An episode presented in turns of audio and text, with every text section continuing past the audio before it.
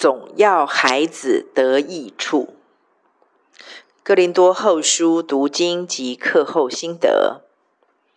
过去读哥林多后书时，背了很多金句，也觉得很精彩，却总有一种见树不见林、抓不到主轴的感觉。这次在上哥林多后书课程的时候，我第一次发现，过去一直觉得硬邦邦的他，居然充满了温柔与细腻的情感，非常惊艳，仿佛用全新的眼光第一次看他似的。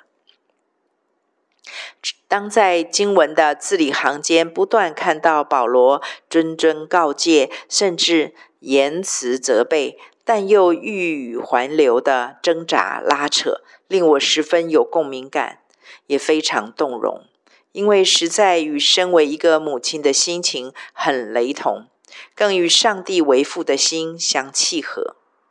我有三个自己亲生的孩子，也有许多属灵的孩子。在教养陪伴的历程中，深深了解保罗大哥的复杂矛盾心情，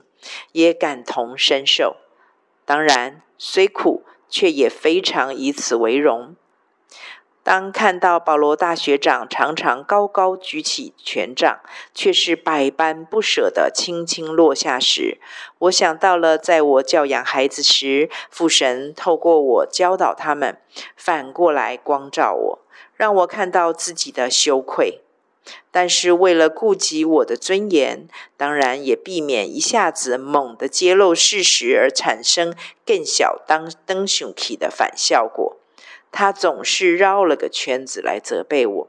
用尽方法，旁敲侧击的要让我转过来看见自己的当责之处，然后给我机会为罪、为义、为审判，自己责备自己。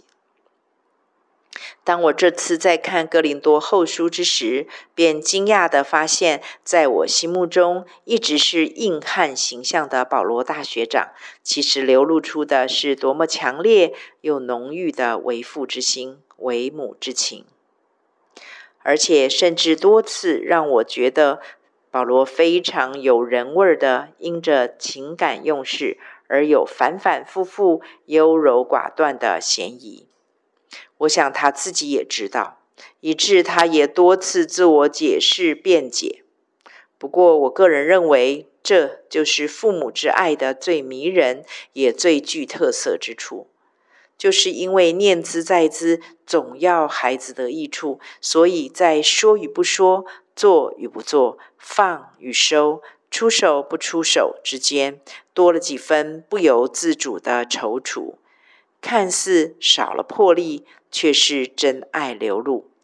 我想今后再看哥林多后书，我将会以体会天赋为父之心的角度去揣摩它里面看来强悍，实则温柔的写信者心声。